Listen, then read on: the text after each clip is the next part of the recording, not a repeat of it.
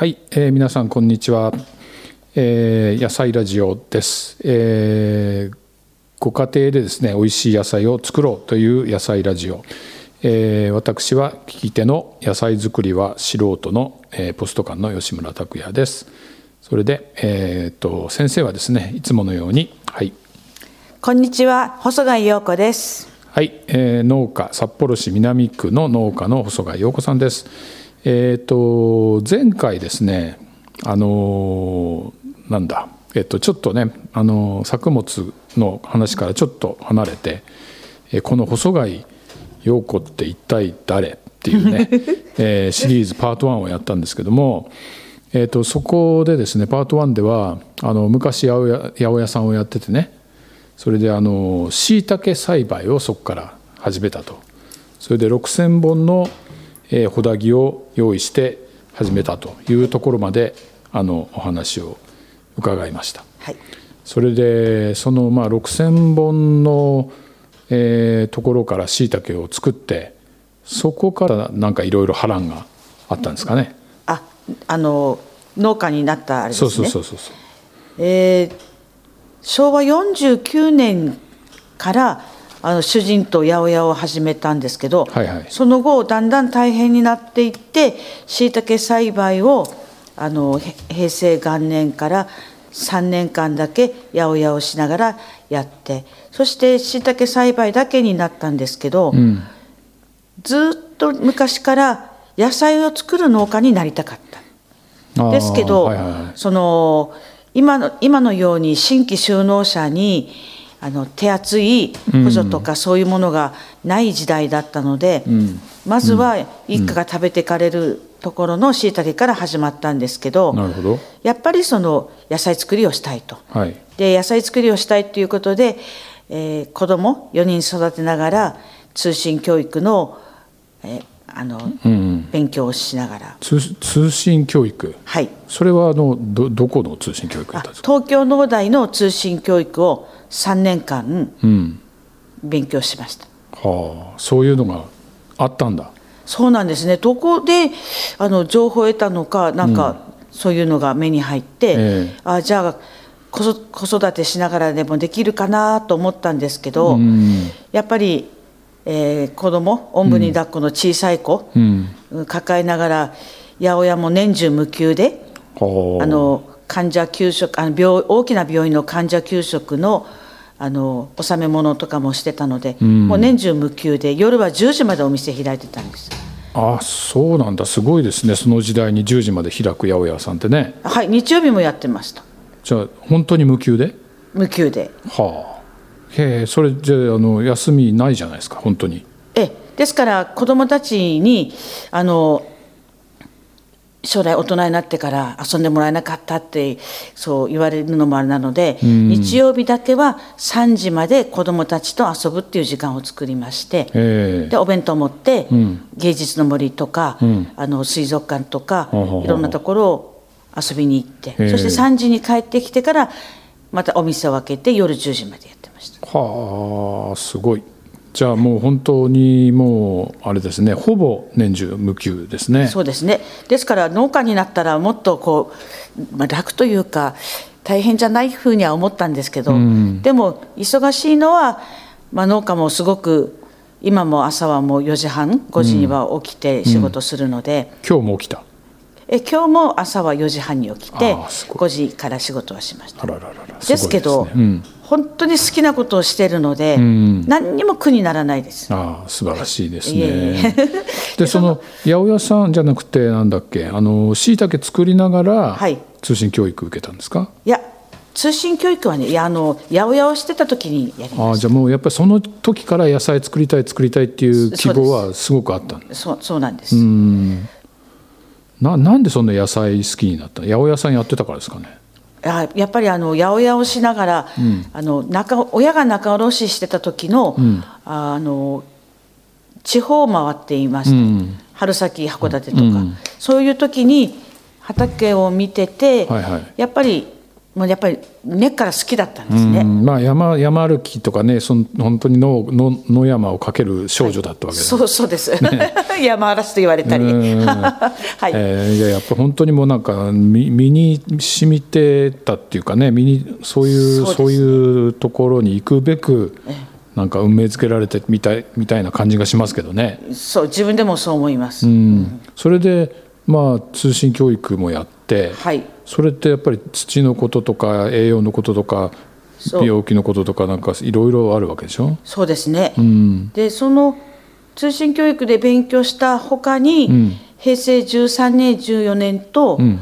あの札幌市が開いてくれたうん。市民講座の札幌あのひらがなで書く札幌農学校っていうのにはいはいはい。2年間あ行きまして、あなるほどね。野菜作りの勉強をしましうん、それ札幌市のプロジェクトでそういうのがあったと。た、そそうなんです、うん、で札幌農学校ってね漢字で書くとあのあのクラーク博士のそそうなんです。北大のね前身ですけど、そういう新規収納向けのがあったんですね。そうですね、うん、それはまたでもラッキーだったっていうかね本当に良かったですね。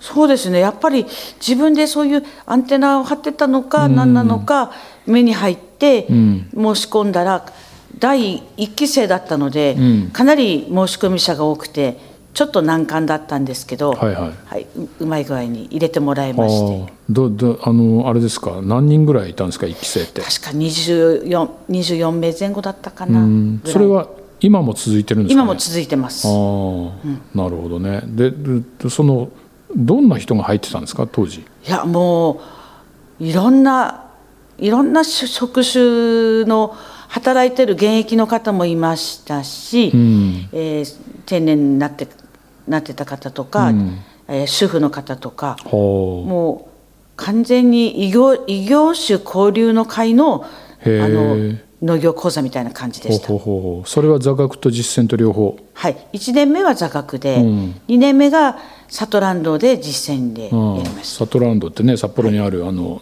なんなんていうのかな農業体験施設みたいなとこあるんですよね。そうですね。農業体験交流施設みたいなうんところです。そうそうそう。あそうですか。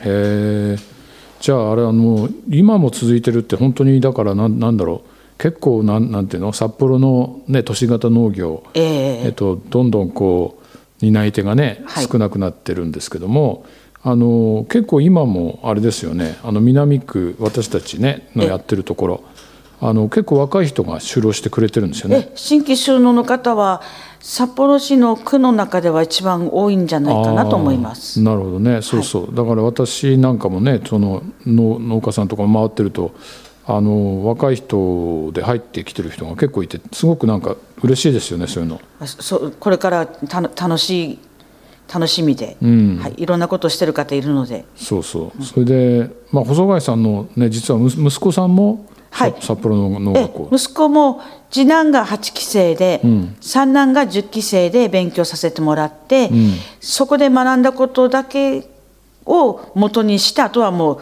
自分での独独学というか、うん。であの2人とも農家になってえ親とは別に独立採算で、はいはいはあのややってます。いすごいですね。お子さんもなんかもう全部え。お母さんの 影響でというかあのすごい影響力のあるお母さんだった。いやあの他の方たちに、どうしてその農業の道に入ったんですか、みたいなことを聞かれた時に、答えてくれてたのがすごく嬉しい言葉で、親がその楽しそうにやってたああいいですね。楽しそうにやってたって。うん。親の背中を見て。それと、あとはそのあの購入してくれたお客さんがん。喜んでくれるっていうのが、あのやりがいがあるなっていうふうに感じたって言ってくれてます。ああいいですね。それは本当にね。うん。で皆さんね本当にあのーまあここのポスト館でも実は細貝さん本人の野菜も売ってたし売ってたりねその息子さんの野菜も売ってたりするんですけど本当にとってもなんか評判が良くてあのーやっぱり普通のスーパーとかじゃ見ないようなものがねええ。たくさんそうですね。あのやっぱり八百屋から農家になってるので、お客さんにその楽しんでもらえるその品揃えっていうのは大事なんじゃないかなっていうのはずっと思っていますので、はいはいはい。自分だけでイベントにこう出店する時も、ん。買っていただくものの他にも見て楽しんでもらうっていうものもうん。なくちゃっていうふうに思ってますのでなるほど。いろんなものを作ってます。そうですね。だからねあのそこでなんていうのかな。あのお客さんとこう対話が始まるんだよね。これなな何ですかみたいなね。そうですね。そうそうそう。どうやって食べるんですかとか。そう。うん、細貝さん売りに行く時も結構それ聞かれません？あそれが楽しくてお客さん来てくださる方もあーなるほあどね。の教えてくれるっていうのが楽しいっていう。ああそうそうそうそう。で見たことないものは、ん。やっぱり話で聞くと作ってみたい気持ちになるって言ってくれます。あなるほどなるほど。で細貝さんの野菜はだ今どうどういうところが販販路というかどこで一番売ってるんですか？今はあの近くのスーパーに出してます。あ出してんだ、あああとはいろんなところのイベントに出店して、ん。あのお客さんとコミュニケーション取りながら、うん。で自分もそういうの大好きなので、ん。いろいろ頼まれたら出かけてたりとか。なるほどね。あとは、今いろんなところからその野菜を売らせてほしいっていう、はいはい。うん。扱いたいって言ってくれるかところが増えて、うん。今日もあの障害のある方のさあの事業所からあの野菜、うん。でも今まだちょっと時期が野菜ないので、んうんうん野菜の苗とかお花の苗をあの並べて、ん。あのその通ってくるうん。人に、なるほどね。あの仕事としてさせてあげたいっていう話が来てまして、ええ。はい、なるほど。すごい。でまあ今今日今日はね札幌、えー今撮ってるのは5月24日。今日結構ね寒かったですよね。そうですね。まだ、あの札幌では野菜を植えるにはまだちょっと早いかなっていうぐらいのそうんそうなんきですよ。気温ですね。うん、本当寒かった、えー今もね、まあ、結構肌寒いんですけれども今今ちなみに細貝さんの家では何やってるんですか、この時期？あえー、と私はですね朝、まあ、4時半5時に起きて、えーコーヒーを一杯飲んで、それから仕事をするんですけど、今はひたすら苗作りをしています。ああそれはハウスで？ハウスの中で。あで我が家は百数十種類野菜作るし、若い人たちお嫁さんがハーブ勉強してたくさん作ってくれてるので、あの両方合わせるとかなりの種類になって、んそれらを毎日眺めながら作業するのがめちゃくちゃ楽しい。これまた楽しいんだ。たもう最高。もう寝なくていいなら寝ないでもやってたいぐらい、あーすごいね。好きですね。そうですか。でいつ寝るんですか？それ今は？いやでもですね、やっぱりこんなふうにちょっと元気いいねっていつも言われるんですけど、あの病気もしましたし、23年前に手術もしたし、もう交通事故で全身打撲とかっていろんなことがあったんですけどそれでもやっぱり植物に触ってると、うん。そういうのが癒されるというかー。全然あの大変そうにも大変にも思わないというかああなるほどね。植物がその力をくれるみたいな感じ。もうす救われてます、はい。まあ南区はやっぱりそういう環境にありますよねあもう南区は最高ですね。私はもう南区がもう札幌のオアシスみたいになれるというか、今でもそうだと思うんですけど、僕もねそう思いますね、うん、もっと市民の方が札幌市民であれいろんなところから、この南区のあの様子っていうのは見せてあげたいなと思いますね。いや本当ですね、あのもうすぐね札幌から30分も車で走ればね、もうなんていうか森の中山の中そこが南区なんですけどね。ダムもあるしワイナリーもありますし、果樹園もあるし、えーっと定山家温泉温もありますし。ね、うん、まあ国立公園もありますからね。本当に、まあ、いろんなものが都会の都会から30分、40分かかるかかからないかでねあるっていうのはそうないんじゃないかなと思いそうまね。ですすねでそこで作ったものをねこの美味しく食べられるっていうのは本当になんかこう豊かだなというふうにはい思うんですよね私。で特にあの今コロナでしょ？えだからまあなんだろうあの行くとこがないとはいうものの、まあ、外でそういうことやってるとあんま関係ないじゃないですか。おかげさまで、おかげさまで。あのね、畑仕事とか外にいると、まあ、はい。人もいないしね、えその土土触りながらなんか、あのこの間私ねちょっとその市民農園あるじゃない、はいはい、ね、あの南区にもね、えーたくさんありますね。たくさんもうね、はい。もう始まってますね皆さんね。もう。すごいねうん。あの気合気合い入ってる。方がいますねたいやくさん。すごいすごい。でみんなもうねこの間細貝さんから聞いたように、ええ。あの今寒さがまだ心配でしょ、えでも植えてる人はやっぱりねちゃんとね袋かけてますね。かけてる、あのあのなんだ支柱も立てて、えそれでそこをね袋で覆ったり、えでもすごいですね。やっぱりねなミニハウスみたいなのをみんな作ってる人も結構。そして周りにそういう熟練者がいると、ん。初心者の方もああああいうふうにするのかなとかそうね。あの聞きやすい方だったら聞いたりとかして、それぞれがまあ毎年こう上達していくんじゃないかと思いますね。なる。ほどね、まあ、なかなかちょっとあそこ初心者で入るのはちょっと怖いぐらいななんか皆さん 気合の入り方で。まあそういうのはねやっぱりね、聞こえてきますね、だから市民農園までは挑戦できないけど、うん。作ってみたいとあかあそうだね。畑に見学に行ってもいいですかとか、手伝わせてほしいとか、うん。そうそうそう、まあそれはやっぱり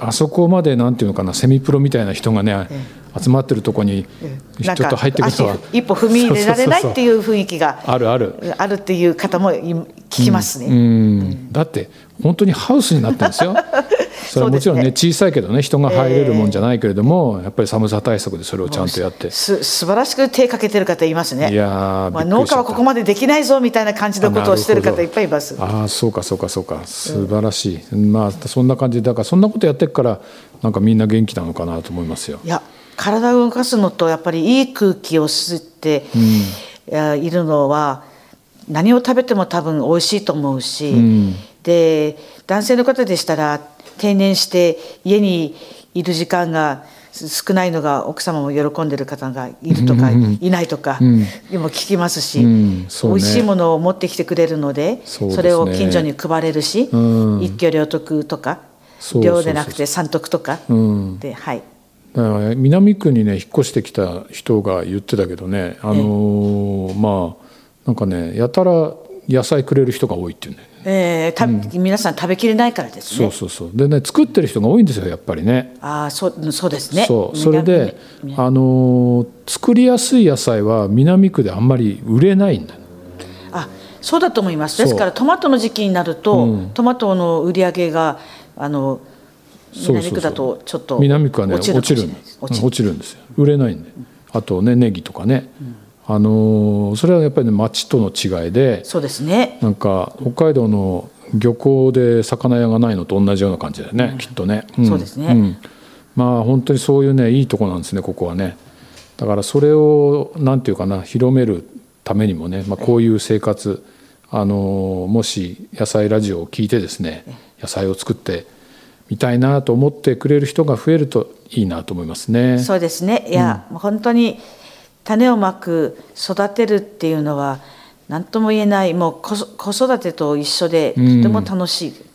ですね本当私もね、まあ、ちょちょろっと始めてみてなんかそういう気がしました。はい。はい、あのそれでラジオのねあのホームページあるんですけどもそこに質問の受け付ける、えーフォームもありますのでなんか細貝さんにね聞いてみたいとか、はい何でもいいですよね。何でもどうぞ。はいはいぜひあのそちらから分かる範囲でお答えしまはいすので。はい、なんかこれをやってほしいとかね、はいえーそういうリクエストも、はいあの承りますので、はい、どうぞ。ぜひよろしくあよろしくお願いします。はい、じゃあ今日も細貝陽子さんどうもありがとうございました。はい、ありがとうございました。はい